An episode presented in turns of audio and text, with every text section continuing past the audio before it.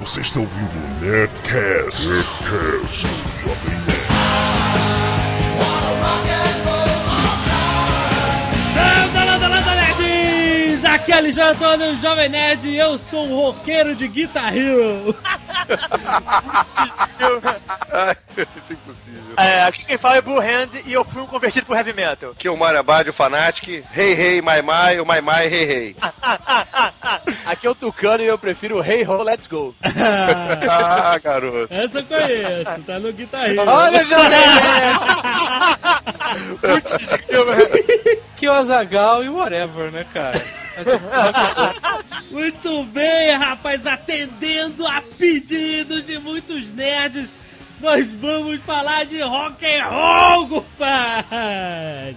Vou- Estou me sentindo Azagal no Nerdcast de videogame. Agora, É a vingança, você tá, né? tá falando aí, mas fica todo maroto jogando Guitar Hero, dando um saltinho na sala, cara. E a senhora Jovem Nerd, e a senhora Jovem Nerd se- descobriu que gosta de rock. Descobriu. Chegou a um ponto a loucura do casal que o senhor M compôs uma música sobre rock. Porque ele viu Guitar Hero. E eu acho que você tem que tocar essa música aqui, Ela cara. não tem gravação, tem só a letra. Ah, providencie, providencie. Então tá, vamos para os e-mails. Canelada. E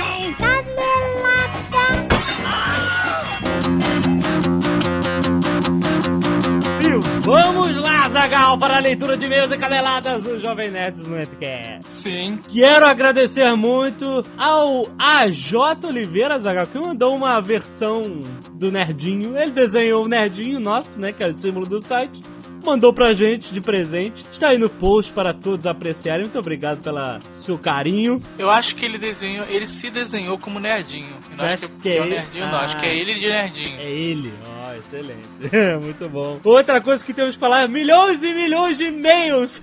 Sobre aquela matéria que saiu semana passada sobre a tribo encontrada no Acre, cara. Ah, meu Deus. de índios que nunca tiveram contato com o homem branco e civilização e essas coisas, né? É preciso falar mais alguma coisa sobre o Acre, Azaghal, depois dessa?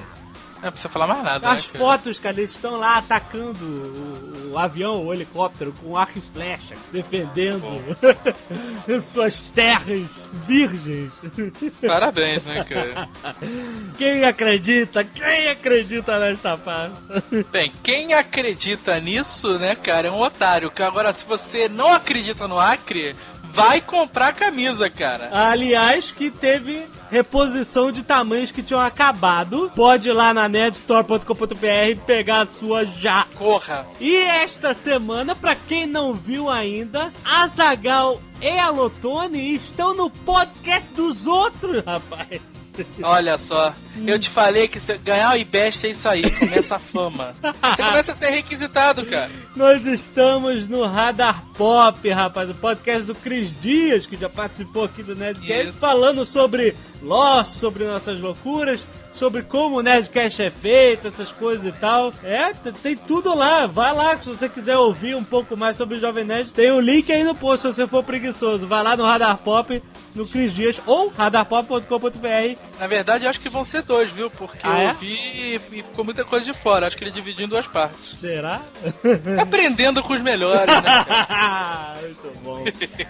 E outra coisa, Zagal, essa precisa de muita atenção. Atenção, música!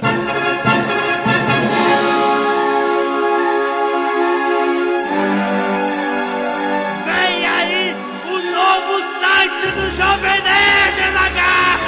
Olha, isso é uma parada importante, cara. Ai meu Deus, cara, eu tirei férias no início de maio e eu saí de casa no mês de maio duas vezes. Uma pra ver Homem de Ferro e outra pra ver Indiana Jones. A Jovem Nerd tá trabalhando o mês inteiro no site só pra eu levar o crédito, como sempre. Caraca, cara, nunca explodi tanto a minha cabeça com PHP WordPress e sei lá mais o que. O novo Jovem Nerd vem aí muito mais bonito, muito mais fácil de navegar, o Nerdcast muito mais acessível, tudo muito mais mega boga do Jovem Nerd. Se segura que essa semana vai rolar. Se você estiver escutando esse Nerdcast mais no futuro, whatever, já foi. Já é notícia velha também, né? Não vamos esquecer disso. Mas se você está ouvindo em junho de 2008, fique feliz, né? se você está no futuro, ignore completamente. É, e-mails de voz. Lambda, lambda, lambda, lambda, nerds! Aqui é o Fernando Ineco, Desmond do Lost. Bom, tenho 25 anos e falo aqui de Fortaleza, Ceará. E vou começar aqui com a ladainha de sempre, parabenizando vocês pelo excelente trabalho, pelo ânimo que vocês demonstram nos programas. Poxa, fazer o que a gente gosta deve ser bom demais, né? É, fica aqui toda semana contando os dias para chegar a sexta, ver os iTunes aqui baixando Nerdcast e tal. É, pra escutar aquele sacoalé do Azaghal, as risadas do Blue Hands, histórias cômicas da, da portuguesa e a inocência da senhora Jovem Nerd. um negócio legal também é o desespero do, do Jovem Nerd quando alguém fala uma loucura, dele fala: Não, não, seu louco, que isso? Não fala isso aqui. Bom, é muito engraçado e é muito bom que curtir com vocês. É, e também as, as comédias que todos os outros dizem. Ah, uma coisa que me deixou emocionado e ainda me deixa, cara, quando vocês falam aí no programa de vocês, é aquele negócio que o, o Jovem Nerd sempre fala aí, aquele, tá vendo? É aquele cara é um cara normal, tá, um nerd como a gente, mas ele quis, correu atrás e lutou para estar tá aqui. Então se você aí de casa tem uma ideia boa, tal, não desista, lute por ela, sabe? Eu acho isso muito interessante, que mostra a simplicidade de vocês, mostra aí o quanto vocês estão preocupados também. E é bem legal, sei lá, acho que o Azagal agora deve estar pensando assim, poxa, eu preocupado? Tô, não, esse manda que, se, que vá pra merda mesmo. Bom, em relação a ser fã de vocês, cara, eu chego, chego a ser até assim, um pouco chato, porque eu não apresento o Nerdcast pra galera, assim, eu empurro mesmo o Nerdcast. A minha tática é a seguinte, eu chego perguntando assim pra pessoa se ela gosta de coisas nerds e tal. Aí eu solto aquela assim, olha, tem um podcast aí pra nerd e tal, mas não é apenas um podcast. Ele é o melhor podcast do mundo! Bom, ainda bem e mais do que correto que todas as pessoas às quais eu fiz isso hoje são fãs também, né? É, vou deixando meu abraço aí pra vocês e continue com esse trabalho maravilhoso. É minha primeira mensagem aqui, tô meio nervoso, mas vamos lá. Fui! Muito bem, meus irmãos, muito obrigado pelo carinho. Esse negócio do cara no futuro tá ouvindo a gente é um negócio né, meio bizarro, né? A gente pode estar tá falando hoje pra daqui a 10 anos. 10, né? 20, né? 5, 100, o que, whatever, né? Enquanto tiver. Então, como a gente está gravado aqui, podemos estar mortos nesse momento já. Não é pessoa está ouvindo e nós já perecemos, já não estamos mais. Na verdade, gente, é, eu posso ter ressuscitado e ter me tornado o líder da humanidade nesse momento. Excelente. É uma outra possibilidade forte. Muito bem, vamos aos e-mails normais. Hugo Maia, 38 anos de Curitiba. Olha aí, Azagal, Paraná. Aí, meu vizinho. Saudações, nerds. Muito bom, Nerdcast 113B sobre Indiana Jones e o Reino da Caveira de Cristal queria saudar primeiramente o retorno de nosso escritor, nerd, vice-gloto Eduardo Spor. Aí. Que estava muito tempo sem participar. O que observamos desse Nerdcast foi uma completa troca de valores. O Azagal, que normalmente escrotiza os filmes, foi só elogios pro Indy 4. E já o vice-gloto um participante geralmente contido, que dá opiniões mais sérias em assuntos sobre mitologia, história, religião. Dessa vez foi o cara que avacalhou o programa, olha aí. Olha só. Quero aproveitar para dizer que sou fã do livro A Batalha do Apocalipse, que descobri o site Jovem Nerd através do livro. Olha isso, Zagal. Olha só, isso é um negócio, né? isso mesmo, um amigo meu emprestou o romance e eu perguntei onde é que ele tinha comprado. Ele me falou do site, logo fui lá até Nerd Store comprar o meu. Fui escutar o Nerdcast 80 e acabei viciando. Olha só, Zagal, isso é uma inversão de valores. Muito bom, é, exatamente. Aliás, vou aproveitar o e-mail dele para falar o seguinte, Zagal. Nós fizemos 70 livros na primeira, né, no Nerdcast 80. Certo. E vendemos tudo em 4, 5 horas, né? Certo. Aí depois a gente fez uma tiragem de 500 livros. É livro pra cacete. Porra, cara. Pô, meteu uma mão no bolso aí, rapaz. Levando em consideração que nós não somos uma editora. Quem somos nós? Somos só empresários. Exato. Um livro não publicado por nenhuma editora. Nós fizemos 500 cópias e na pré-venda nós vendemos mais da metade, rapaz. Exatamente. Tem, a gente tem prova aqui que tem a foto da, de eu e a Zagal do lado da pilha, era mais larga e mais alta que a gente. na primeira, na primeira entrega. Isso tudo só usando a divulgação boca a boca Isso. do Jovem Nerd. Muito bom, olha o poder do Jovem Nerd aí. Isso é uma parada, isso é uma parada que me impressionou muito. E aí, o que acontece? Durante esses meses, né, que foi o que, de outubro pra cá, né, do ano passado, Isso. a gente foi vendendo esporadicamente sempre livros, assim, todo dia vendia um, dois livros e tal. E agora, cara, só tem 16 livros A Batalha do Apocalipse aqui, compadre, no estoque. Como é que é? Só tem. Peraí. Acabou tudo, só tem 16 Azagal, livros. acabou, só tem 16 livros Não, sem sacanagem. Normalmente a gente faz promoção, eu acho que a gente devia aumentar o preço pra 55 Porra, contos. vamos aumentar o preço dessa porra. Olha, eu não sei quando é que vai sair uma nova tiragem, porque é um investimento pesado, né? Algo que tem que se Isso. pensar antes de fazer. Não, se você tá esperando, meu irmão, ó, corre aí na Nerd Store e vê se ainda tem. Esse é o momento, meu amigo. Se não, um abraço. Bem, próximo e-mail, Cleverson, 19 anos, Itapoá, Santa Catarina. Muito legal o último Nerdcast. Em relação ao quarto Indiana Jones, depois do cinema, juntamente com minha senhora, desenvolvemos o seguinte diálogo. Muito bom o filme. Também gostei. Pena que viaja muito. Mas esse É, O diálogo dele é assim mesmo, tá essa confusão toda. Só tô reproduzindo e-mail. Mas esses filmes vocês têm que deixar o centro crítico realista de lado, de fora da sala, senão você não se diverte. Tá, tudo bem. Mas me explica o seguinte: se eles vão até um rio que começa lá no Amazonas, como que depois de 10 minutos dentro do rio, você simplesmente aparece nas cataratas do Iguaçu? Depois de tal comentário, ele teve que ir até o Google Maps e realmente, mesmo que ele tivesse feito a cena extremamente longa, ficaria difícil explicar como foram de barco do Amazonas até as cataratas. Difícil explicar e você tem que olhar isso no Google Maps, né? Pra chegar a essa conclusão.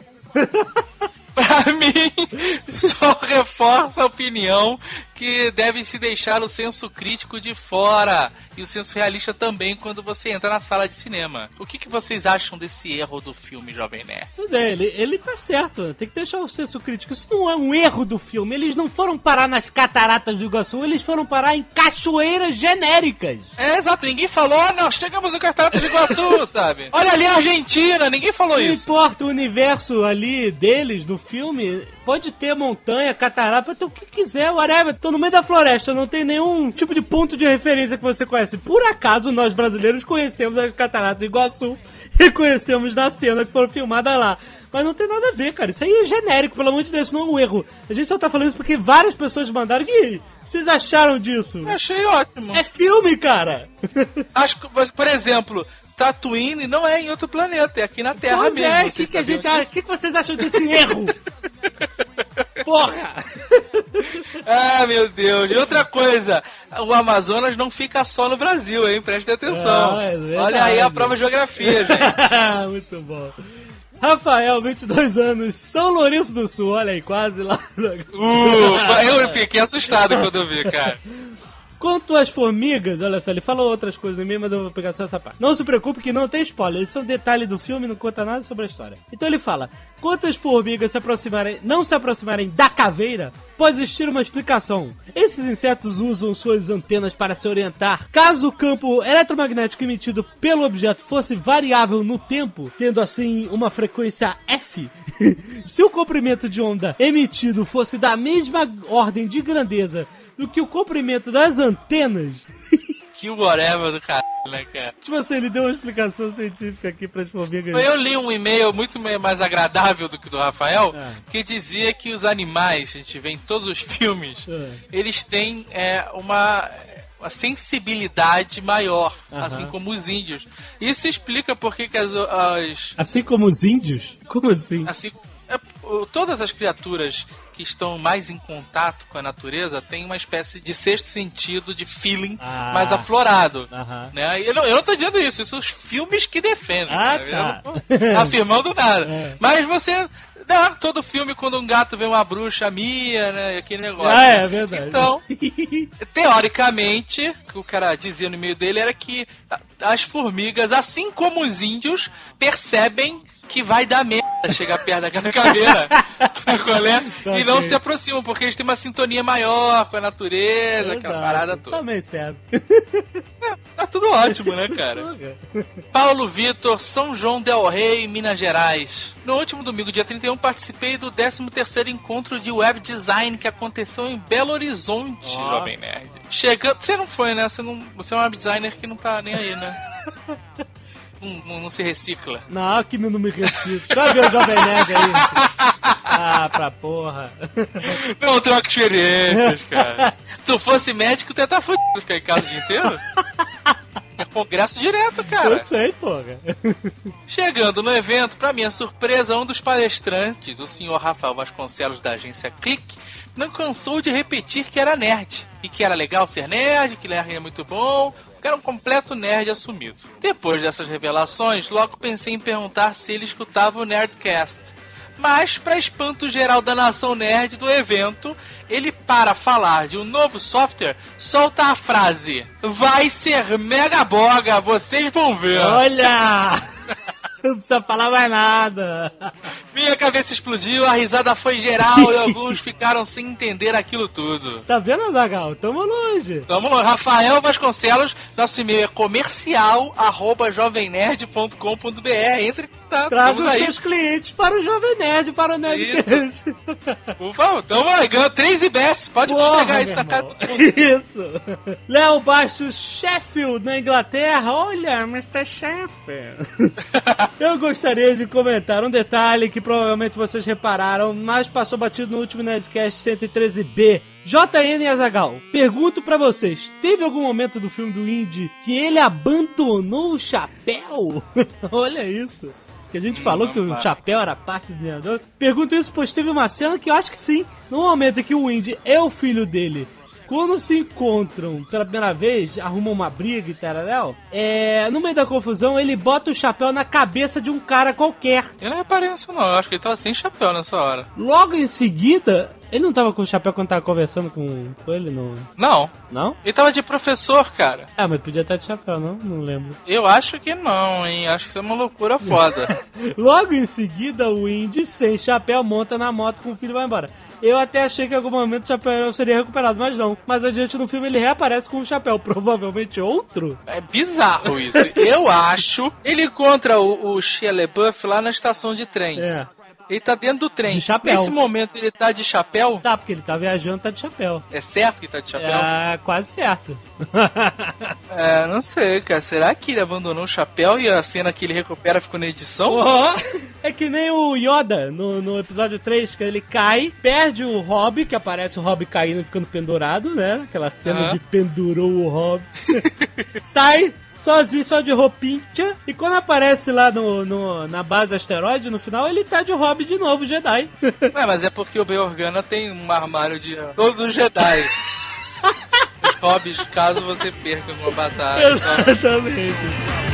Você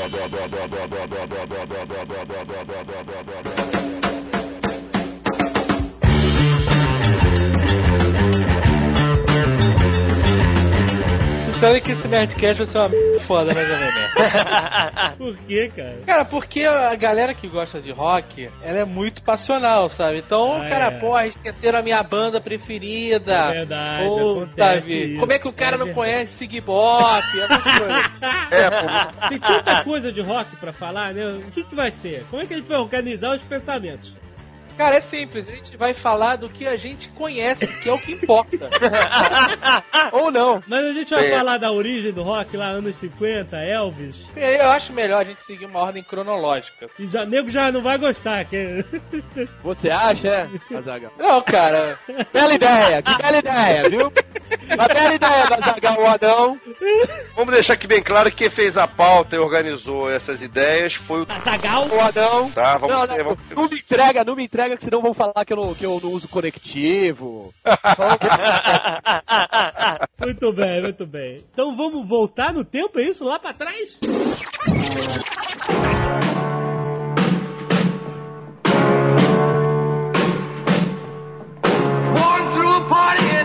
Estamos nos anos 50 mais uma vez. Estivemos lá pro Nerdcast de Indiana Jones 4 e vamos falar de Elvis Motherfucking Presley, cara. Antes de, de começar qualquer tipo de revolução musical, Aham. qual era a música? O que que rolava? Antes do rock and roll, tipo, a música que era vista assim, que, que substituiu o rock and roll como a música que era a música vista como a rebeldia dos jovens, era o jazz, né? Exato. O jazz era a música rebelde, que vinha contra as big band eras. Pra vocês entenderem, tinha as big bands que tocavam, aquela coisa do, do foxtrot, do twist e tudo mais. Mostra pra galera o que, que é uma música Big Band.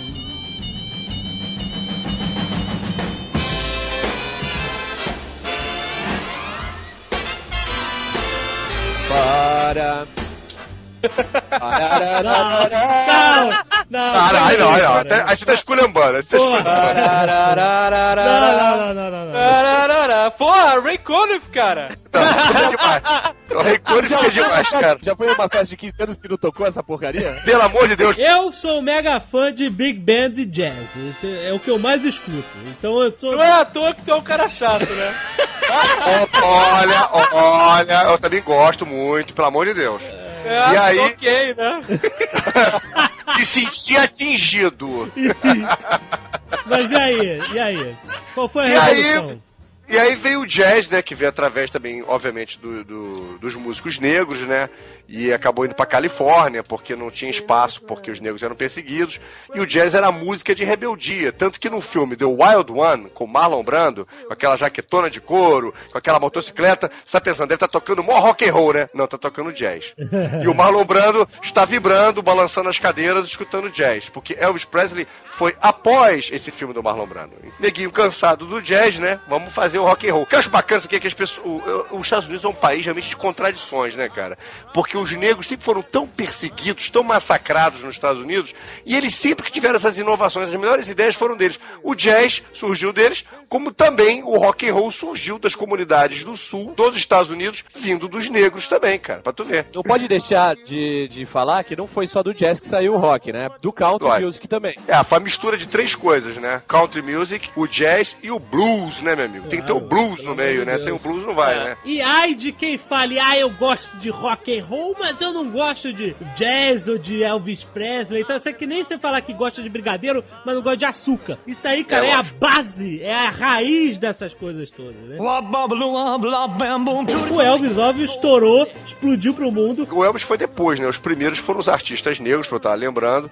É, como ele- pra lembrar o Chuck Berry, o Little Richard, eles vieram primeiros, Ah, né? Vieram- não. É, foi, foi um pouquinho antes do Elvis. Quase que instantâneo, um pouquinho antes, entendeu? Só que eles eram negros, negro não aparece na televisão nos Estados Unidos, né? Mas nessa época. Bill Haley, Bill É. Haley, os cometas, né? Jovem Nerd, você lembra daquela cena que o McFly toca guitarra? Aham. De volta pro futuro. Isso, eu sim. Aí o. Tem o negão do lado falando exatamente com o Chuck Berry. É aqui o seu primo, Chuck, aqui é o seu primo. Marvin Berry. Agora, o Elvis, quando apareceu, o nego falava que ele era um branco que tinha o rebolado de um negro, não é? Isso. E era visto como demônio também. E os pais queriam, no começo, exorcizar os demônios. Aquele rebolativo do Elvis, que hoje em dia seria uma coisa completamente tranquila, era visto até como uma, uma coisa meio sexual, erotizada. Que ele- tanto que as câmeras procuravam filmar o Elvis sempre da cintura pra cima. Aham. Isso no começo. ver. Isso que eu tenho medo, cara, que nego achava que o Elvis era o demônio, compadre. É pra tu ver. Sabe qual é o meu medo? É o que a próxima geração, sem ser a nossa, a próxima geração vai achar demônio. Eu fico imaginando o que, que pode ser. Mas eu vou dizer pra você que no fim de, na vida dele, ele não ficou muito longe de ser um demônio, não, hein, cara. ah, coitado. Pera aí, eu não tô entendendo onde vocês querem chegar. Como assim, perto do final da vida dele? Elvis tá vivo, cara. Tá, pô, tá morando aqui Ah, no Rio Janeiro. irmão. Tá escondido em Búzios. não, é no segundo andar de Graceland. Ah, O término da vida conhecida por nós, quando ele era o Tortelvis já, tava. Elvis de Pelvis, né, cara, que falavam, né? Lembra? Elvis de Pelvis. que pariu. Mas essa galera começou, não, não tinha grandes shows, estádios lotados, né? Tem vários filmes que retratam essa época, né, assim. Esse- muito o bem retratado, o que eu inclusive. vi- que que eu me lembro bem é o do Rick Valens. Ó, lá Cara do Labamba. Triste esse filme, cara. Mostra bem que essa galera toda se conhecia, sabe? Esses caras, e eles não eram famosos, sabe? Eles eram moleques tentando ficar famosos. Então eles iam em excursão todos pra tocar num ginásio, num teatro, Isso, ou isso sabe aí. qual é? Exato. E o estouro maior é conseguir botar uma música no rádio. É. O Rick Valens morreu no mesmo avião com o Buddy Holly. Isso. Foi. E o filme do Jerry Lee Lewis, que foi, marcou época, né, cara, com o Dennis Quaid. Dennis Quaid. Porra. Deixa eu falar Porra. sobre esse filme, um negócio, uma passagem. Eu era pequeno quando passou no cinema. E eu era maluco por Jerry Lewis. Foi Foi a maior decepção da minha vida. Tirando eu saber que a vovó Mafalda era homem, foi a maior, a decepção da minha vida saber que Jerry Lewis não era o Jerry Lewis. ai, meu Deus. Ai, meu Deus Eu lembro céu. que eu era moleque, aí tem aquela coisa eh, dele casar com a menina de 13 anos, né? Era um pedófilo de marca maior, né, cara? É, que horror, viu? Que Que horror. era- E o, e o mais engraçado que você tava falando isso tudo aí, é até bom você ter lembrado, é que a maioria desses cantores, a maioria desse, desse pessoal desse, desse começo de rock vai quebrar a cara. Você tá falando sobre isso da pedofilia, o Jerry Lewis vai acabar tendo problema com a justiça, o Fats Domino vai ter problema também, o Little Rich vai virar crente, vai, ter uma série de problemas, por isso que esses caras Peraí. vão meio que... su- Agora, olha, Little Rich vai virar crente, vai ter uma série de problemas, ok. Qual é o problema em virar crente, cacete? Eu quero saber o seguinte, ele virou uma bicha louca antes ou depois de virar crente? Então ele já era bicha a vida inteira, o problema é que ele fingia, né, cara? Ai, Porra. Caraca, ele é uma bicha louca. Fingia muito mal, cara. Fingia muito mal. Meu Deus. Sabe o que, que é o, o mais terrível disso tudo, cara? É saber que a maioria desses caras estão vivos ainda, brother. Ah, É, é verdade. é. Chuck Berry está vindo ao Brasil, galera. Vai fazer um show agora em junho. Vai, vai ter Rio, São Paulo, com 82 anos, bicho. Eu quero ver se ele vai conseguir ficar em pé e movimentar a guitarra como ele fazia, né, cara? Jerry Lee Lewis foi no Jô Soares quando era no SBT ainda, encheu a cara e tocou o piano com a bunda. Great Balls of Fire. O Sorte do Jô Soares que ele não tacou fogo no piano, né, cara? O Rolling Stones reclama de tocar Satisfaction há 40 anos, cara. O filho da puta toca Great Balls of Fire há, há 100 anos. É verdade. Mas essa música, é- esse caso é famoso, né? Que ele tava tocando e tacou fogo no- na porra do piano, né, cara? Pois é. Por causa do, do Little Richard. É. Porque ele, ele tava com mais músicas na, na Billboard, né? Nas paradas de sucesso, entre as 10 mais. E num show desses de teatro, ele foi escalado pra tocar, tocar antes do, do Little Richard. Isso. E aí ele falou assim: é, vou sacanear esse, esse safado aí, né? E fazer Aí alguma coisa pra chamar atenção, né? Tocou Great Balls of Fire, botou fogo no piano, foi ovacionado, virou pro. falou: quero ver fazer melhor. Todos esses caras que a gente citou aqui, e muitos outros, eles têm músicas que estão aí até hoje, né, cara? Faz Porra. quase 60 anos. É Não verdade. ficam velhas, não ficam ruins, não Impressionante, ficam cara. datadas, só não escuta quem não quer. E toca nas boates até hoje, ninguém dança, cara. Exato. É, tem as músicas que, pô, foram regravadas por um milhão de pessoas. Johnny B. É isso. ou Ouve Beethoven. La Bamba é a primeira música que todo mundo aprende a tocar no violão depois de Não, a primeira. Não, não, não, não. A primeira é aquela. Tá, tá, tá, tá, tá. Que tá. bumble, cara. Também Smoke conhecido the como. Smoke the Water. É, eu só sei. Tá, tá, tá. Foi a primeira coisa que eu aprendi a Tô tocar. aprendendo no Guitar Hero, né? Não, essa foi de verdade. Rich Blackmore. Grande Rich Blackmore.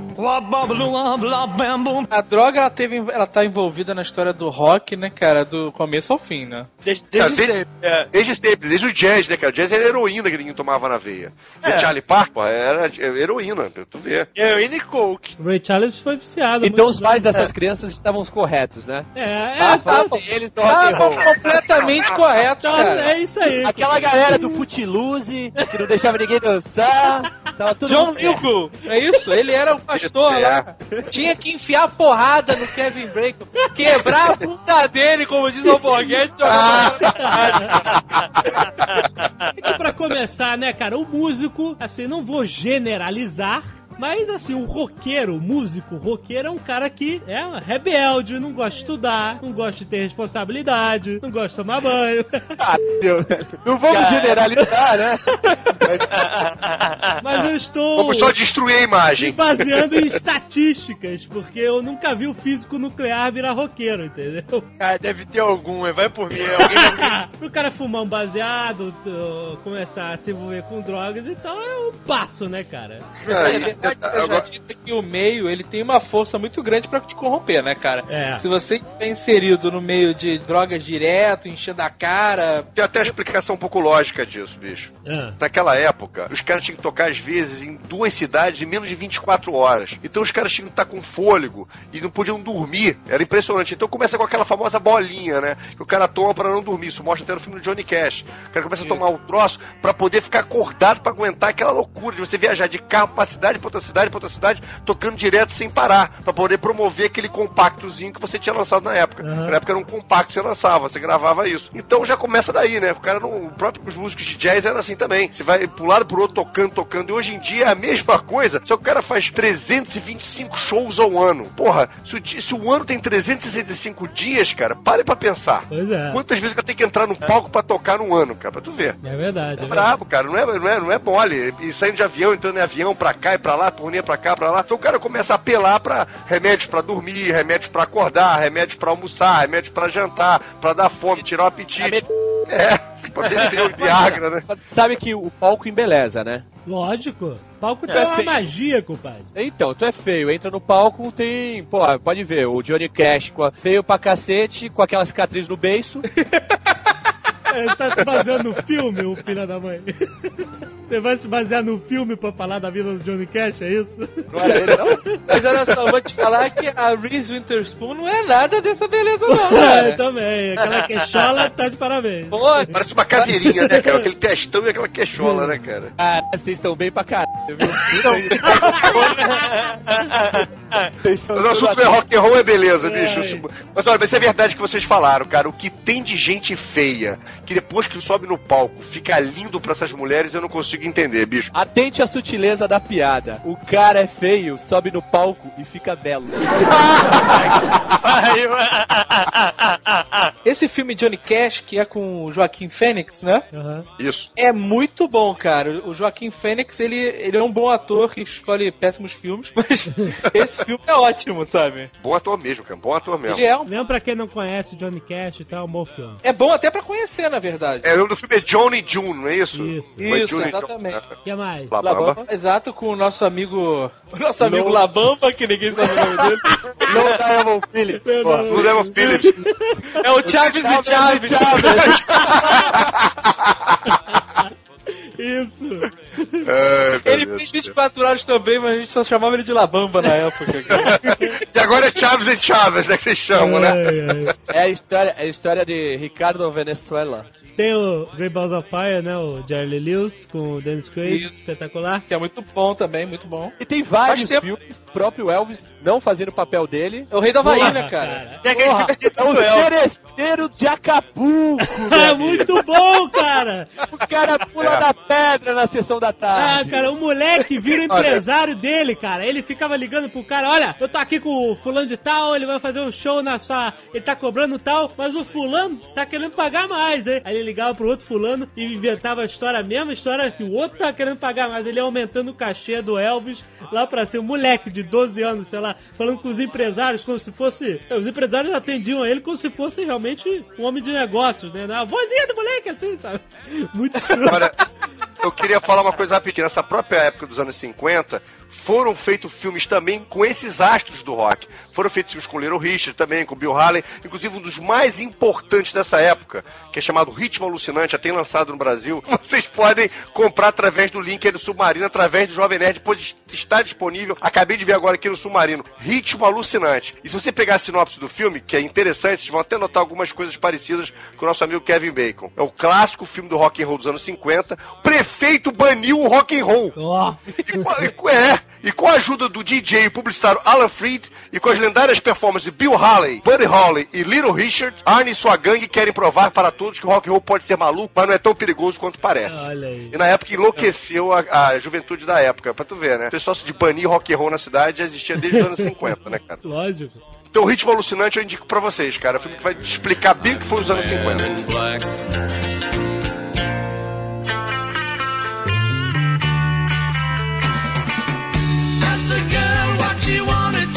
Muito bem, vamos seguir aí para a próxima década. Anos 60, vamos falar dos hippies, vamos falar de psicodelismo e. Primeiro vamos começar com quem começou, né? Vamos falar sobre a invasão britânica, né, Tucano? Olha, cara, outro dia eu tava escutando Beatles. Cara, como é que pode? É tão simples as músicas e são tão boas até hoje. Eu vou falar uma parada aqui, eu vou ser execrado, cara. Eu acho uma merda foda. Ah, não! não. Ai, meu Deus. Não, mas você tem que entender o valor. Mesmo não gostando, você tem que entender o valor daquilo. É a base, é um, dois, três, quatro, cara. Aí eu não valor nosso cultural, mas que pariu, cara. É bom pra cacete, cara. Não... Não, Beatles tem música pra todas as, as situações, tem. Daquela maneira, qualquer um faz música pra qualquer porra, né, cara? É bom porque é simples, cara. É simples. Legal de lembrar que os Beatles, quando começaram, os ídolos do Beatles eram, os, era o Elvis, era o nosso amigo Chuck Berry, o Little Richard, essa galera toda, quer dizer. Por isso que eles começaram fazendo rock and roll e eles queriam até imitar, né, essa, a, a música americana, né? Vi Eles. um documentário há pouco tempo sobre os Beatles, na verdade sobre John Lennon. E aí mostra bem que no início eles eram cowboys, né, cara? Usavam jaqueta de couro, bota, capitopete. E aí o empresário deles que falou: olha, vocês têm que ter um novo estilo que isso aí não vai vender, não, sabe? É o Brian Epstein, né? O Epstein, se Isso, exato. E aí que eles tomaram aquele, aquele aspecto deles lá de, de bonequinho, Mas sabe? isso foi antes do, do quinto Beatle, da, da saída do quinto Beatle? Foi depois, né? O Pete Best tinha saído quando o Ringo Starr já estava lá que eles fizeram esse- essa coisa toda, essa produção. Pete Best já era, era, era com casaquinho de couro, cabelinho de pra trás, com, com topete, tudo como o Azagal tá falando aí. Acabou que eles foram a primeira boy band do mundo, né, cara? É verdade. O pior é que é verdade, Não né, é? cara? Porque era aquele Aliás, coisa, foram os mulherada. primeiros a- em muitas coisas, né? Ah, sim. Foi a primeira banda que fez sucesso mundial mesmo, né? Exato, né, cara? O mundo E conseguiu invadir os Estados Unidos, né, bicho? Porque os Estados Unidos era uma coisa problemática, né? Eles invadiram os Estados Unidos, né, cara? É bacana isso, né? Eles conseguiram roubar os primeiros lugares dos próprios é, artistas americanos, né? Isso é legal. E é legal que assim, os Beatles ficaram, vai, 10 anos, 12 anos, assim, tocando juntos direto. E eles passaram por 500 fases diferentes, né? Cada, cada álbum deles tem um estilo diferente. É, muito maneiro. Né? E tem o Paul, que morreu, né, também, em 60 e pouco, e foi substituído por um sósia. Também tem... É, o Elvis tá vivo, mas o Paul morreu, o gente. Paul... Exato. Aliás, o Paul era um baixista medíocre, cara. O sósia dele que era... É, tem, essa, tem essa teoria também, né? O sósia que é foda. Agora, o mais legal de tudo é que junto com os Beatles, né, vieram também os Rolling Stones, né, cara? Cara, os Rolling Stones eu gosto, cara. Ah, então, olha os aí. rebeldes, né, cara? Estão rolando até hoje, maluco. Eles são os Beatles bizarros, cara. essa É foi ótima, verdade. cara. Melhor, melhor foi essa. É verdade, é verdade. Cara, mas quem não quer ser um Rolling Stone, cara? Porque eles são imortais, cara. O Mick Jagger, cara. O Mick Jagger pegou todo mundo, pegou até o David Bowie, cara. Cara, E o tá com mais de 60 anos e tá com um corpinho de 30, né, bicho? Impressionante, cara. Cara, eu O- acho o Rolling Stone muito maneiro. cara. conserva. Quando o Mick Jagger pegou o David Bowie, ele não devia saber que era homem. era um daqueles personagens malucos do David Bowie. Ah, Mas eu vou te encontrou- falar que- Encontrou um, um bicho de cabelo comprido no labirinto, cara. Os Stones, cara, são muito mais. O Mick Jagger, cara, ele é demais, cara. Porque ele é por- o que ele é a vida inteira, sabe? É. Você vê um show dele na década de 60 e um show dele hoje, é a mesma performance. O cara todo afetado, todo desconjuntado, fazendo bem sola. Cara, é muito bom, cara. Não, mas se tu É for ver assim, bom. o Keith Richards também é igual a, a 60 anos, cara. É, não. Só a cara, né? Só a cara que. É a Ele cara que parado- não. É, ele parado com um cigarrinho na ponta, assim, tocando guitarra sem se mexer, né? Não, cara, mas você vê, tem um clipe dos Stones que aparece o, o John Lennon, cabeludo já, no, no palco assim, sabe? É, é aquele filme do circo do Rolling Stones, famosíssimo. Rock and Roll Circus. O filme é de 68. Cara, então, o, o Mick Jagger ele parece que ele é possuído. Mas parece que ele é possuído por mais de uma entidade e que ela está tentando fazer coisas diferentes. É, é aí que ele escreveu Sympathy for the Devil? Foi, Pô, foi por essa esse filme Foi por esse filme, por esse filme. Cada um querendo ir pro lado, né? É, e Exatamente. Tem um filme do. Steve Martin assim, que o espírito toma conta só de metade do corpo dele. Aí ele. Ah, o espírito de uma mulher, o espírito Exato, baixou em mim. exato. O espírito baixou em mim, muito bom. A MTV, naquele programa Top Top, fez um top 10 dos mais drogados da, do showbiz, né? Aham. Ah, o E- Keith Richards foi em primeiro, né? O Keith Richards ficou em primeiro e constataram que pelo volume de drogas que ele já usou, já era pra ele ter morrido há 30 anos. Eu acho que ele já morreu, cara. Eu acho que ele já morreu. Ele já morreu, ele é undead, mano.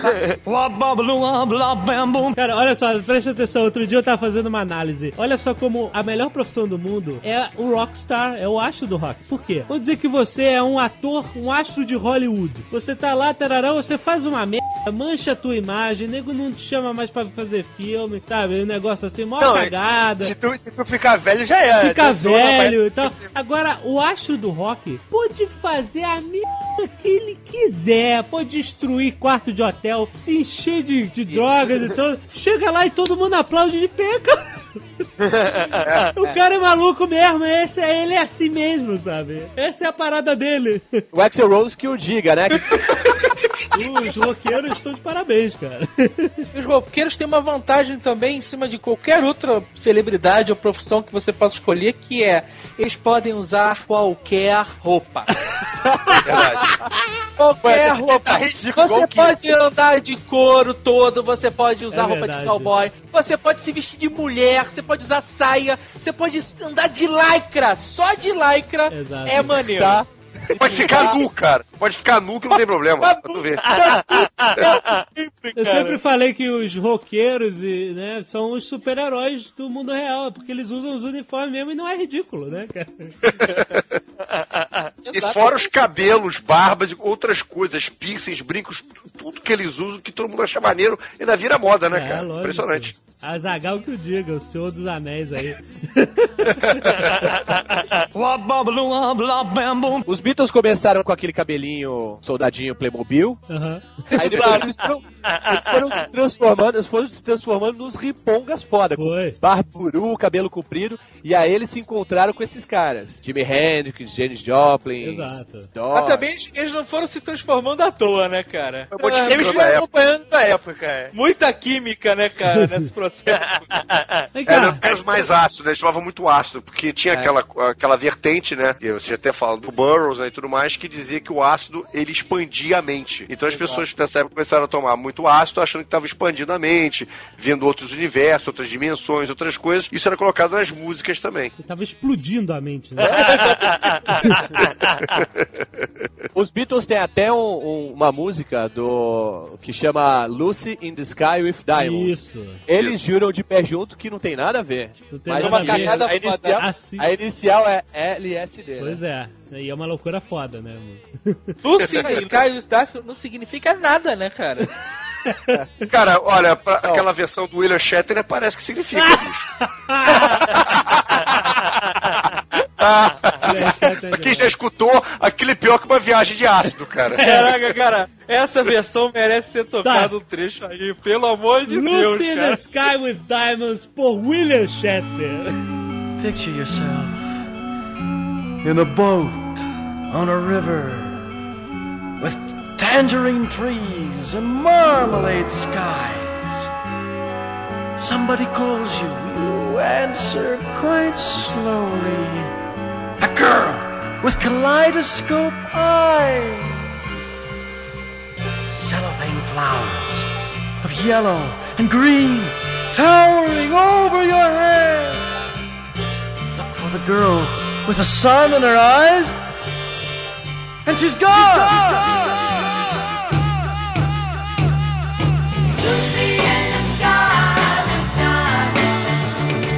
DVD aqui, eu consegui comprar agora na última viagem. Tem ele cantando isso num clipe feito na época. Ele fazendo a cara. Vocês já viram isso? Vocês têm no YouTube, sei se.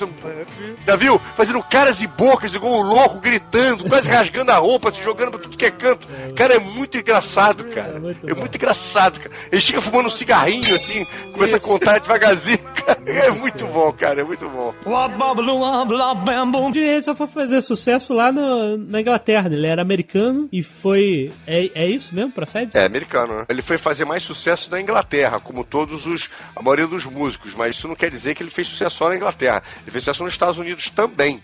Ah, sim. Eu tenho que falar uma parada do Jimi Hendrix, que o cara era um gênio. Ah. Quando você toca guitarra e é canhoto, o que você faz? Você tira todas as cordas, inverte, Inverte. as cordas, inverte o lado da guitarra, e as cordas mais grossas ficam em cima, Certo. continuam ficando em cima, e as mais finas embaixo. Aham. O filho da puta não teve professor pra explicar pra ele fazer isso, e ele fez assim, ah, não consigo tocar desse lado, pá, virou pro outro lado, e ele canhoto tocava com as cordas finas em, em cima. Olha só, que espetáculo. Muito, muitas pessoas credenciam também, né, o desenvolvimento do pedal, né, pelo pro Jimi Hendrix, né, cara. Ele foi um dos caras que fez os primeiros, é, não teste, né, ajuste, não é isso, mas ele não é que ele seja o criador do pedal, mas tipo assim, fosse uma inspiração pra criação do pedal pra guitarra. Os efeitos de pedal que existe hoje em dia foi que Yeah. ele fazia sem o pedal. Ele pegava, ele pegava a guitarra, jogava contra o, o- o amplificador e dava aquela microfonia foda e ficava mexendo na alavanca da guitarra, fazendo uns sons distorcidos. Porra, deixava a galera louca. É, eu falei, a inspiração pra criação do pedal. Uma das melhores passagens de Jimi Hendrix, eu vou te falar,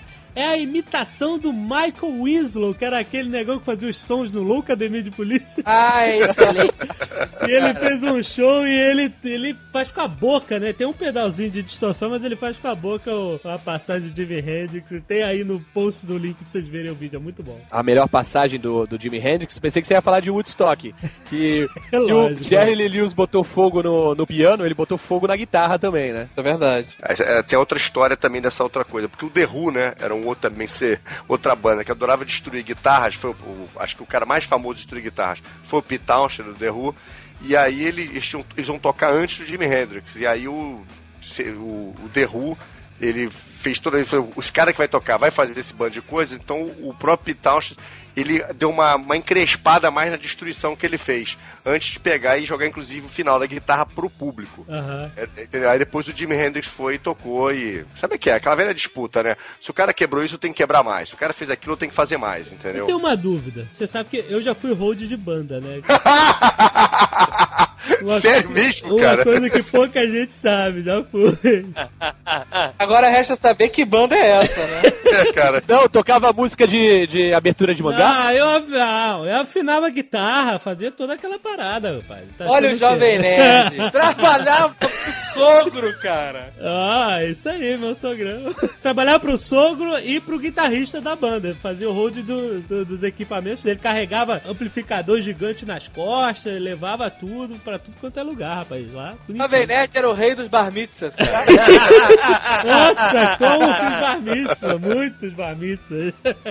E aí é o seguinte, o guitarrista tinha uma relação de amor com a guitarra, para com a guitarra dele, que era uma coisa absurda. A guitarra dele, ele customizou a parada. A parada tava, sabe, afinada do jeito dele, tava... Era tudo, a guitarra dele era o instrumento principal de trabalho. Nunca na vida deste guitarrista, ele imaginaria que pegaria aquela guitarra que ele tanto ama e tinha uma conexão espiritual com a guitarra também. E chega e destrói a guitarra, sabe? Esses caras não iam na coxinha e pegavam uma guitarra de 150 reais e destruíam. Eles destruíam as suas Não. próprias guitarras. É, o, o Pete Townshend até, ele fala isso no documentário The Who, que é engraçado que no começo, assim, logo no começo da carreira, eles eram jovens, né, estavam começando, não era o The Who ainda, É. ele falou que tentava quebrar o menos possível, depois colar e juntar.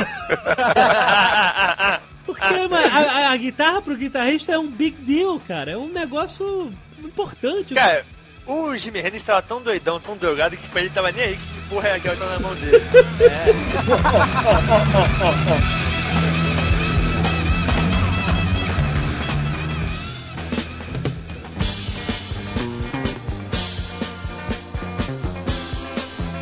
fala que o Jimi Hendrix canta mal pra cacete, né?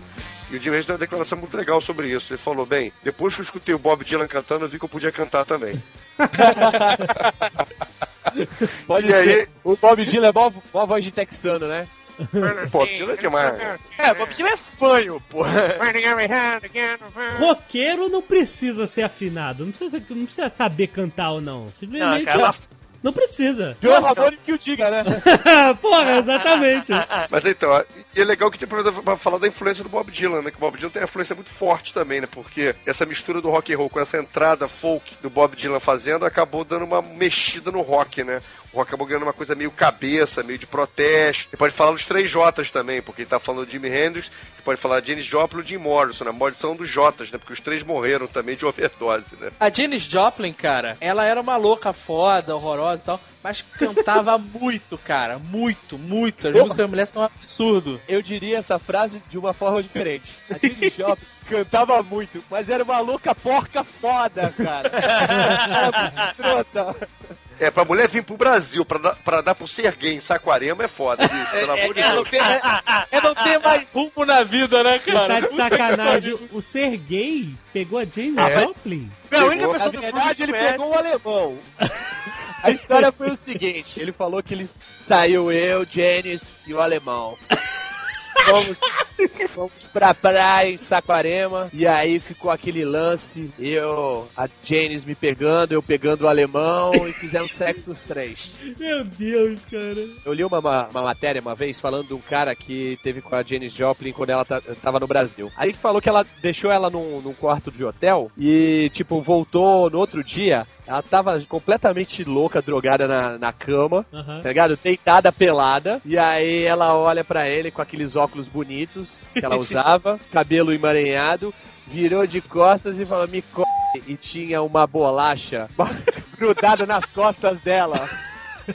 Ter comido o bolacha enrolado, chafurdado na, na bolacha. Deus do céu, cara. O cara olhou aquilo e falou assim: Puta, mas nem se eu fosse muito fã, cara.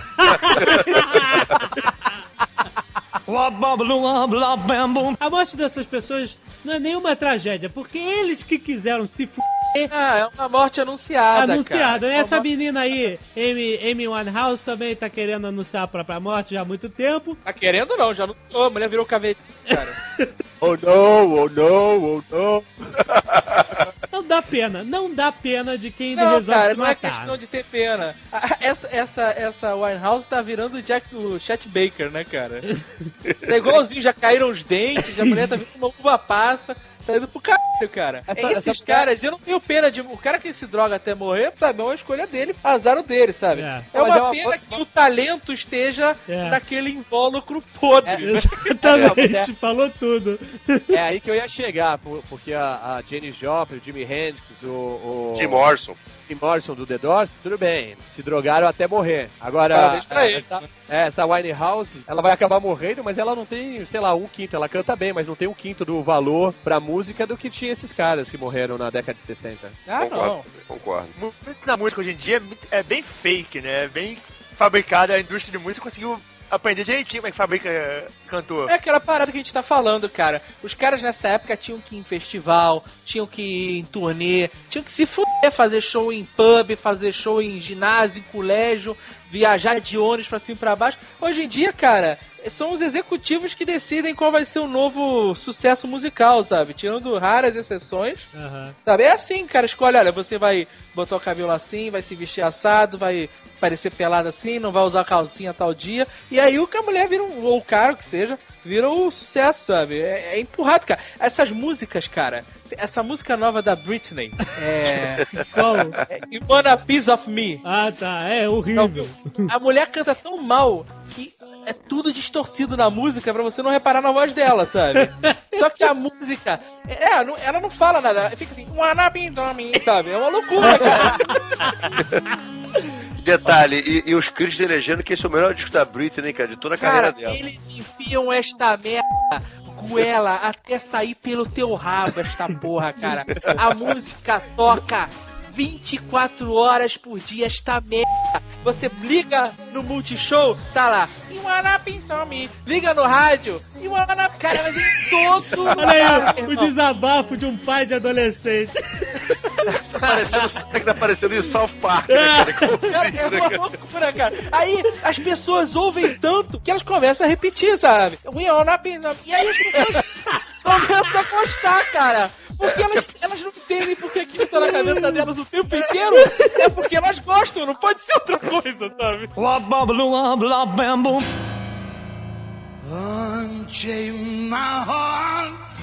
Joe Cocker, eu sempre tive uma dúvida. Joe Cocker tem algum problema motor, alguma parada assim? Dizem que foi muita droga, cara. Dizem isso também. Então é droga desde o berço, né, cara? Porque o cara Cocaína, desde né? Agora, a melhor coisa que tem é o Belushi imitando o Joe Cocker Cara, Night Live. Cara, é Esse hilário, um cara. que eu faço questão, tem que ter, aí alguém, as pessoas têm que assistir, cara.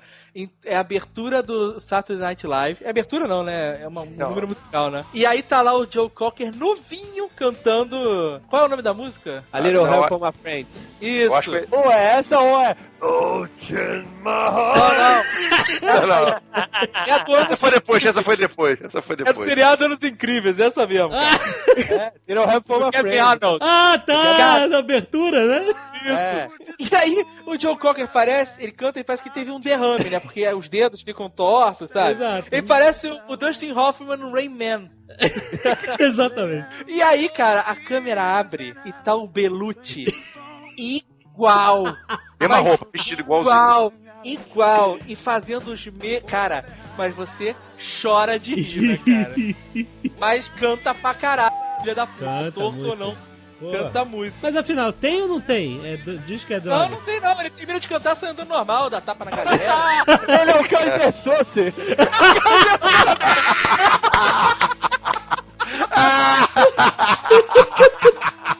de Sauce. Muito boa. Muito boa, cara. É, Essa tudo com o Patolino sem bico.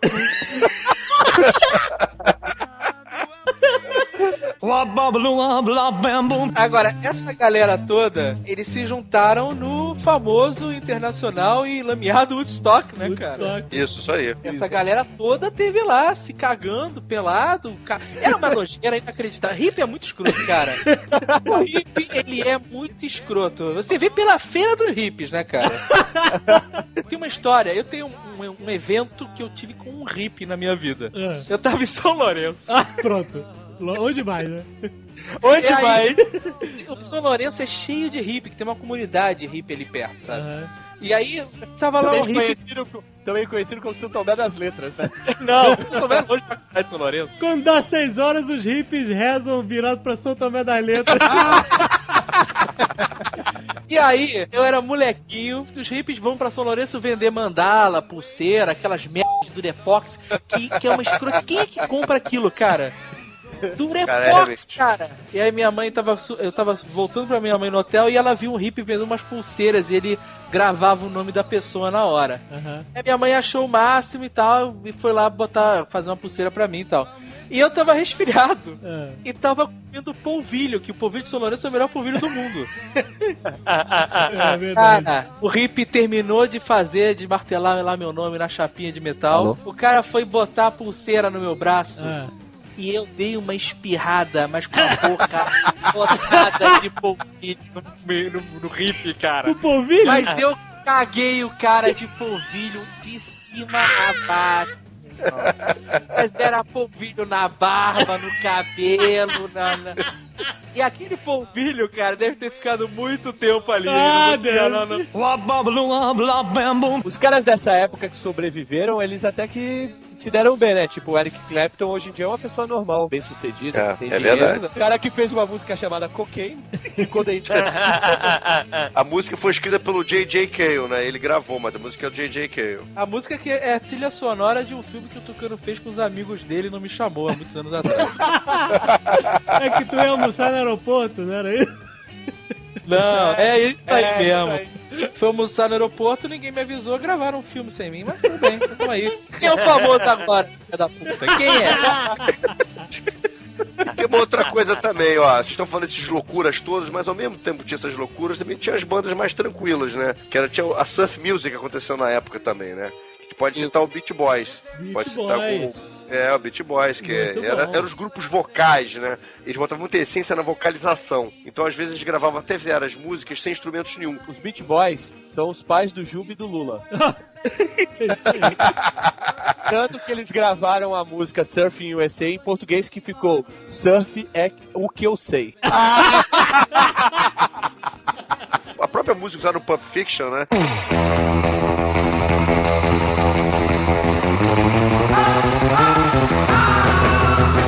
Música de abertura do Pulp Fiction Aham. é uma música, inclusive, estilo surf music dos anos 60. Exato. É, não, Tudo na verdade, a- na verdade a música a Mr. Lou, que é do, do que o Dick Dale toca no Pulp Fiction, é uma música grega de 1927.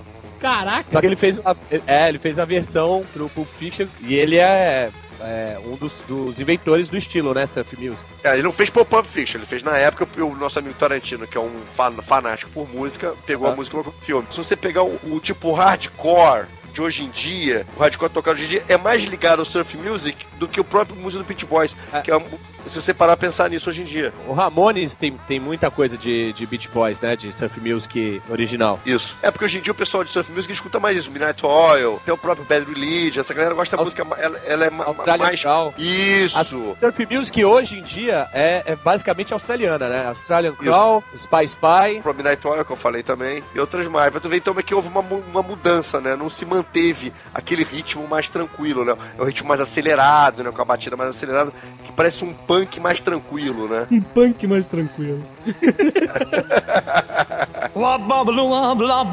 E eu acho até interessante que o, o ano 60, ele é meio que continua nos anos 70, né? Ele não tem assim uma, uma, uma diferenciação tão.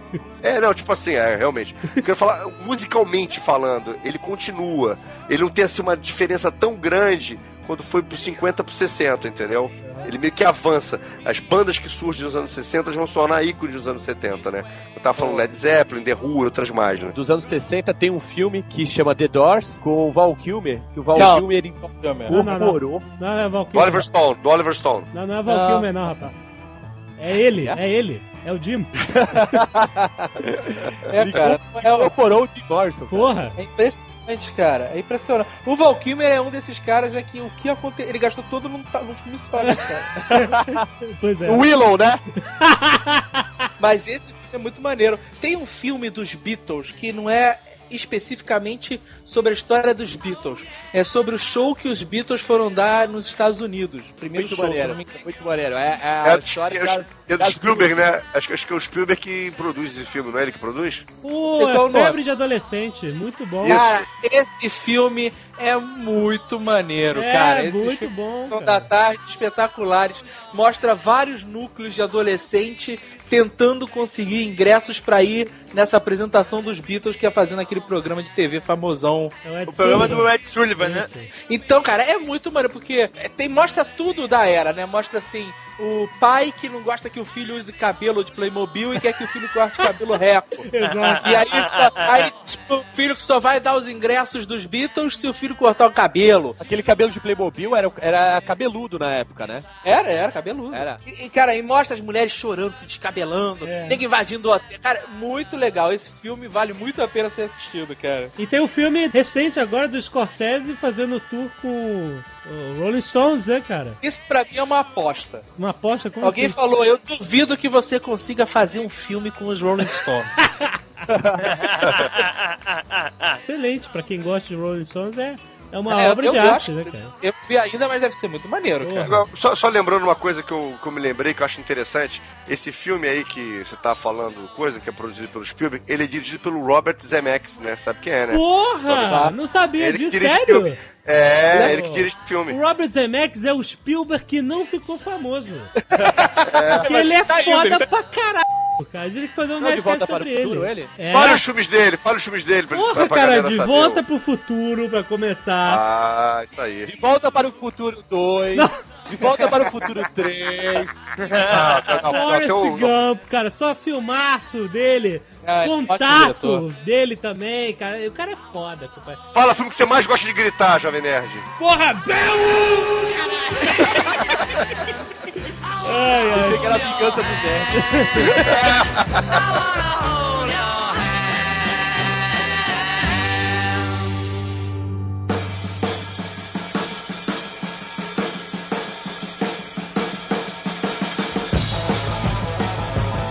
vamos lá para os anos 70. E olha, eu gostaria de falar que os anos 70 foi uma época que parece que a coisa vinha devagarzinho, os anos 50, uma meia dúzia de caras, sei lá o quê, depois veio os Beatles, Rolling Stones influenciando. A galera que foi influenciada nos anos 60 e sobreviveu às drogas e entrou nos anos 70, cara. Acho que foi nos 70 o preço das drogas rebaixou e aumentou a gostar de roquinho. Cara, meu Deus, cara, bicho, os anos 70 foi uma época que teve de tudo, cara. Teve até discoteca, bicho. Depois, no meio dos roqueiros, É, teve de tudo, cara. Então, pode até começar falando, os anos 70, é, é, nem tem como falar que, ah, não, começou primeiro esse, primeiro aquele. Não, várias vertentes começaram ao mesmo tempo, se você parar pra pensar. Você vem o heavy metal através do Black Sabbath, e aí você vem também o rock progressivo, erudito, como bandas como Emerson Lake and Palmer, Yes, Pink Floyd, que o Tucano adora particularmente, entendeu? e aí você tem o Led Zeppelin puxando o hard rock por heavy metal também. E aí você pega músicas do Led Zeppelin que também intencionam com o rock progressivo, ao mesmo tempo tem o surgimento do hard rock, tem o Deep Purple, que é uma banda que você não pode falar que ela é hard rock, nem heavy metal, nem progressivo, porque ela tem música dos três tipos de coisas. Tem um disco do Deep Purple que é gravado só com, uma orquestra filarmônica naquela época. Tu ver, antes dessas coisas de Metallica fazer, Kiss, entre outros mais, eles já fizeram isso naquela época. É muita coisa junto nessa época, de várias vertentes. Aí tem o The Who, com as suas rock óperas, ópera rock se preferir, com filmes como Tommy, o próprio The Who by Numbers e outros mais. Então, quer dizer, é uma época que ela é muito grande em, em tudo que é estilo musical. E já acabando achando que não ia acontecer mais nada, ela veio o punk no finalzinho dos anos 70, né? Quer dizer, é muita coisa pra falar. Já falamos, né? Obrigado, Maria. Não, eu só dei uma pincelada, agora vocês têm que começar a falar daquilo que vocês gostam mais. Quem gosta de heavy metal? Anos 80 agora. Rock progressivo. Temos aí Pink Floyd, Led Zeppelin, Jethro Tull, Rush. O Rush vem depois. Você pode falar do Emerson, Lake Palmer, pode falar do Genesis, são bandas, e o Yes, são bandas que representam mais o progressivo. Eu quero falar do Jethro Tull, que é uma banda muito pouco conhecida, Aham. Eu mas adoro. que é foda pra caralho. Tu me fala mal dos Beatles e vai gostar desses barburus, cara. Canto flautinha. Cara, os caras têm personalidade, as músicas dos caras têm mais de 10 minutos, cara. Isso tem algum valor. Agora o and Palmer também, mesma coisa, um Cara, eu fui no show, eu fui no show do Jethro Tull no, no Rio. Fui sozinho, porque nenhum dos meus amigos conhecia, achavam que eu era um maluco do caralho. E aí conheciu e fingiu que não conhecia. Sabe aquele amigo chato que tu passa e finge que não conhece? Sério? Eu fiz um truque que, sabe, foi excelente, né? Que eu era moleque ainda, né? Tinha, sei lá, 18, 19 anos. E tinha pouca grana, não tinha como comprar a primeira fila, sabe qual é? Com os quarentões lá pra ver o Jethro Tull. Então eu sentei na porta do banheiro com a senhorinha que limpa os vasos, sabe? Que pariu. Como ninguém conhece Jethro Tull, tava vazio pra cacete, sabe? E aí eu fui no bar, comprei um esquinho, olha essa. Cara, Olha. Fui mexendo o gelo com o dedo, fui lá pra frente, fiz, fiz aquela sobrancelhada, opa, tudo bom? Sentei e fiquei de primeira fila vendo o Jethro Tull, Olha cara. só, que filha Muito da- bom, muito bom. E foi um dos melhores shows que eu já vi, cara. Os caras, em termos de performance, são espetaculares. É, Não, Um Dave. elemento que, que é constante nas músicas deles é a flauta, né, cara? E é foda, sabe? É, Cara, não é só é foda performance, mesmo. não. é. Legal pra caralho. Não, sério. Não, mas é- Gente, eu vou explicar. O rock progressivo, ele é chamado de rock progressivo porque ele junta não só os elementos da música clássica e alguns até o jazz no rock. Então as composições são maravilhosas. São composições estilo até opereta às vezes. Com o primeiro, o primeiro movimento, segundo É. movimento, terceiro movimento. São músicas imensas por causa disso. São músicas eruditas, cara. É verdade, é foda. Sim, Pink Floyd, né, os álbuns deles são óperas mesmo, né? The Wall, o Isso. Dark Side of the Moon. Inclusive, esse álbum Dark Side of the Moon tem uma, uma teoria, né? Que se você, depois do terceiro rugido do Leão da Metro, botar, o- botar o CD e ficar assistindo o filme Mágico de Oz, Isso. original, Aham. em mute, Isso. que rola o efeito The Dark Side of the Rainbow. Porque o- as músicas encaixam perfeitamente no filme. Eu tenho o DVD que Eles tem o. É a duplo. Tem o DVD, você pode ver o filme ou você pode ver com o álbum tocando no fundo. É Legal, né, interessante, é Cara, maneiro. de- Apesar de eu achar o Pink Floyd um saco, Essa música, que é a mais famosona deles, o Ironic. Como é que é o nome dessa porra? The Wall. É The Wall, Break the né? Wall. É, a- é a própria, né? Olha, mas é o puta que vergonha, cara. Olha só, eu gosto de ouvir We música. don't need a- na, na, na, na. Da Cindy Lauper, essa música, né? Eu não sou um conhecedor, eu não sou, eu não sou um conhecedor, eu só sei o que eu escuto. Olha só, Eu só sei que eu escuto é ótimo. essa música, ela é meio, ela é triste, tão down. Eu reconheço que ela tem um grande impacto cultural, mas ela é tão tristinha, né, cara? Dá vontade de se matar toda vez que eu escuto, cara. Tristinha, cara, é uma música de protesto. Eu sei. É, revoltados, Mas é porra. triste. Querem destruir o colégio inteiro, porra. Entendeu? Parece uma música feita por zumbis. Mas olha só, essa música tem uma versão em português que é bem divertida, Jovem Nerd. Canta pra gente aí, Zagal. Atirei o pau no gato. Eu lembro, pode crer. Já escutei, já escutei. Muito Mas bem. o gato não não morreu. e termina. Ei, Chica! Deixa o gato em paz. Ah, muito bom. Tucano tem até razão nisso, sabia? Porque era tanta erudição, eram, eram, os discos eram intermináveis, que isso acabou incentivando depois a entrada da discoteca, você sabia? A discoteca veio em resposta à música, ao rock progressivo. Vocês estão muito Vocês não aguentavam mais. É, né? mas é eu, eu sei que o papo é sobre rock and roll, mas eu tenho que só explicar o porquê do surgimento do, da disco music nesse cenário. Porque os músicos, os caras não aguentando mais, o público não aguentava mais, era tanta erudição. Eram discos imensos, de 40, 50, duas horas um disco, que os caras queriam uma coisa rápida, que fosse rápida e que não tivesse que pensar. E é por isso que eu- a indústria.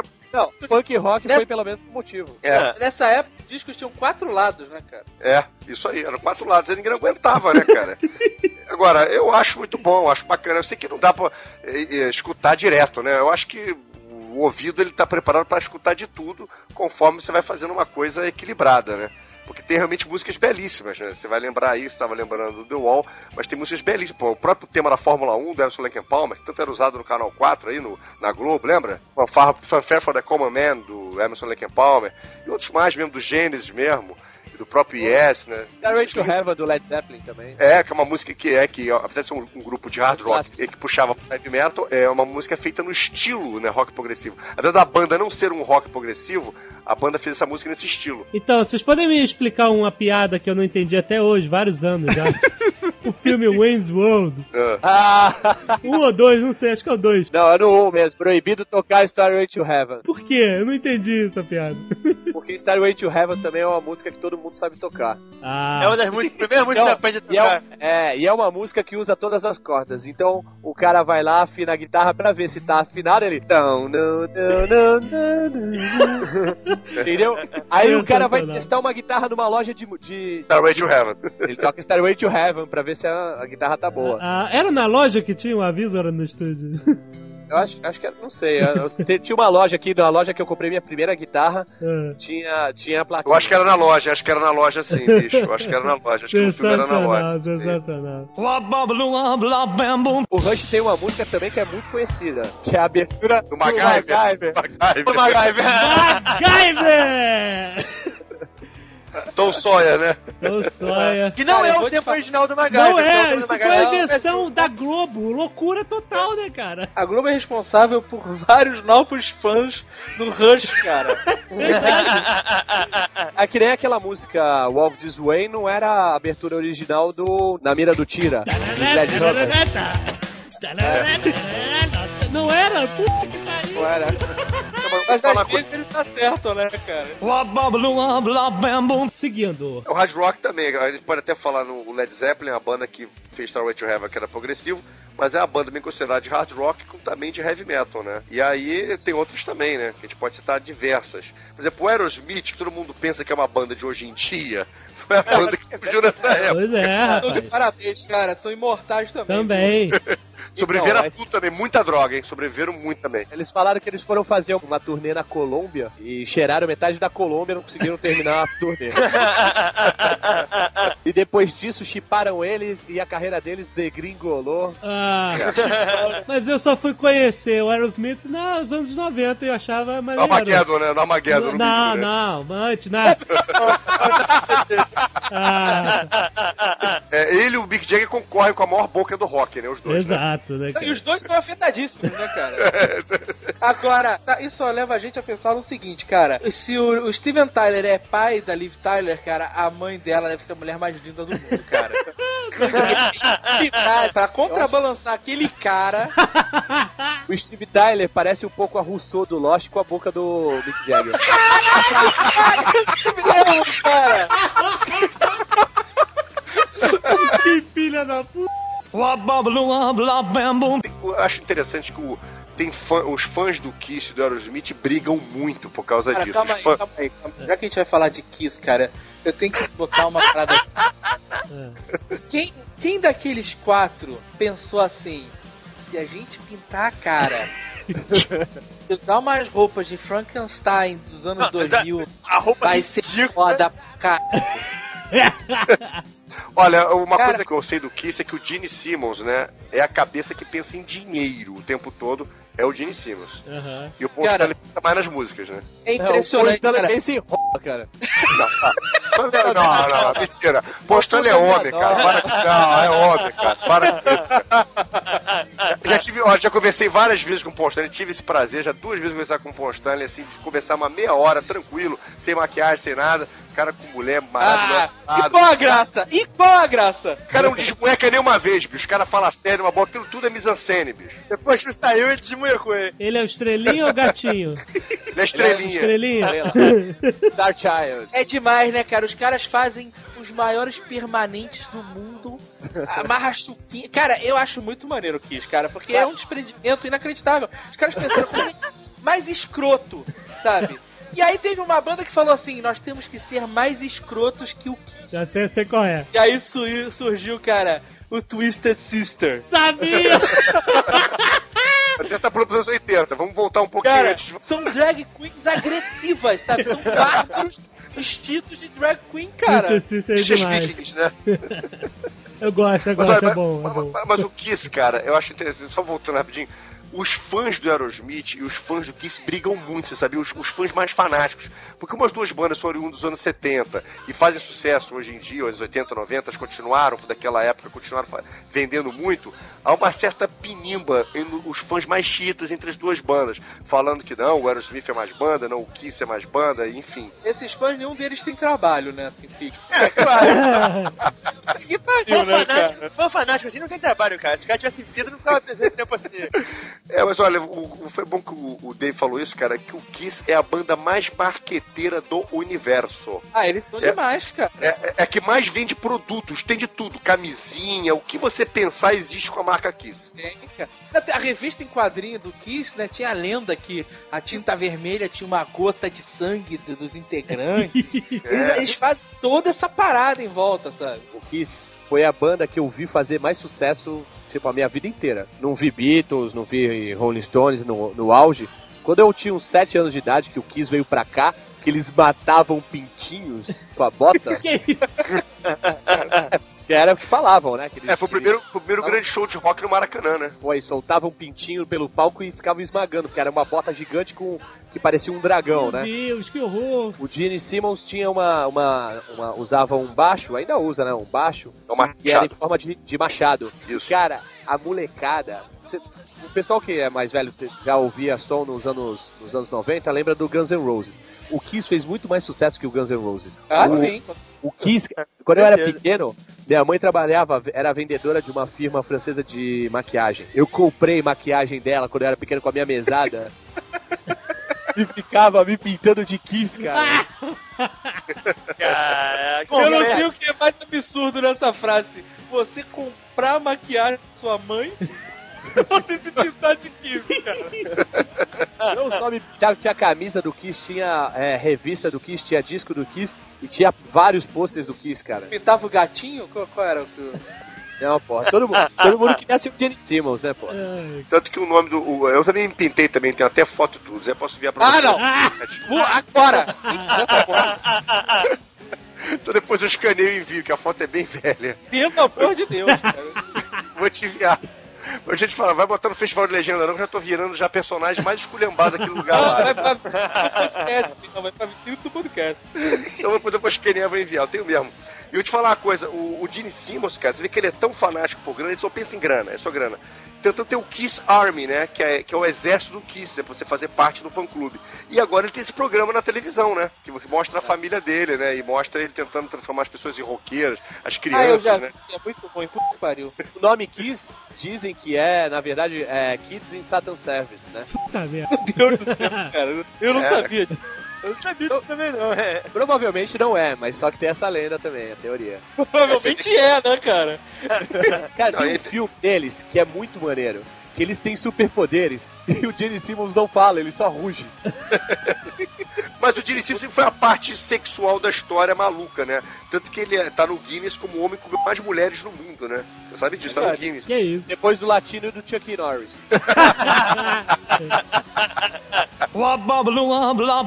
Olha só, galera.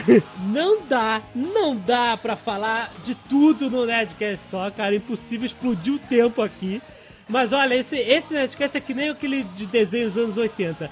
Tivemos a parte 1, calma que não paramos, não, é- não saímos da década de 70. Na parte 2, que não é semana que vem, vai vir depois, a gente continua falando de década de 70, entre 80, 90 e vai até onde der. Certo? Então fiquem ligados aí que temos a parte 2 em breve de rock and roll, galera.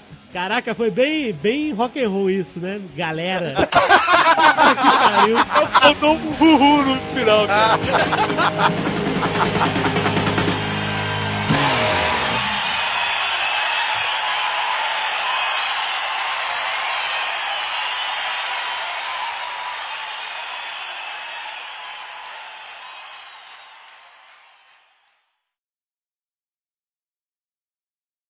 Pai, desculpa, mas os seus erros são muito maus, cara. Portuguesa, você Ai, sabe, né? Você sabe que o papai fez uma música aqui em casa, né? Pois. Então, o que que aconteceu? A gente estava aqui jogando Guitar Hero, eu e o Jovem Nerd, e aí o papai, cara, tava assistindo, achando maneiro. Aí eu falei, cara, pai, sabe que eu adoro rock agora? Porque é bom pra descarregar. Aí, Ai, pronto. Pronto, aí a cabeça dele explodiu, e aí ele, caraca, é isso, descarrega no rock. Aí pegou um papel e uma caneta e começou a escrever uma letra super jovem mesmo, sabe? Ai. O problema é que tudo tem seu tempo, né? As pessoas tentam fazer uma coisa jovem. Eu vou cantar no, no estilo rock do Alentejo. Vai, vai. Se você não anda afim de sexo, se a sua vida não para... Não, peraí, peraí, Iago. Eu não consigo. Se você não anda afim de sexo, se a sua vida anda parecendo sem nexo, se rolou um estresse neste dia, você está precisando de energia. Eu lhe trago a solução. Descarrega! Descarrega no rock! Descarrega no rock! Descarrega! Descarrega no rock! Se o Ted está querendo lhe pegar e seu time não consegue ganhar, se a cabeça anda meio ruim, se você no espelho está se vendo assim. Eu lhe trago a solução. Descarrega! Descarrega no rock! Descarrega! Ai, que horror!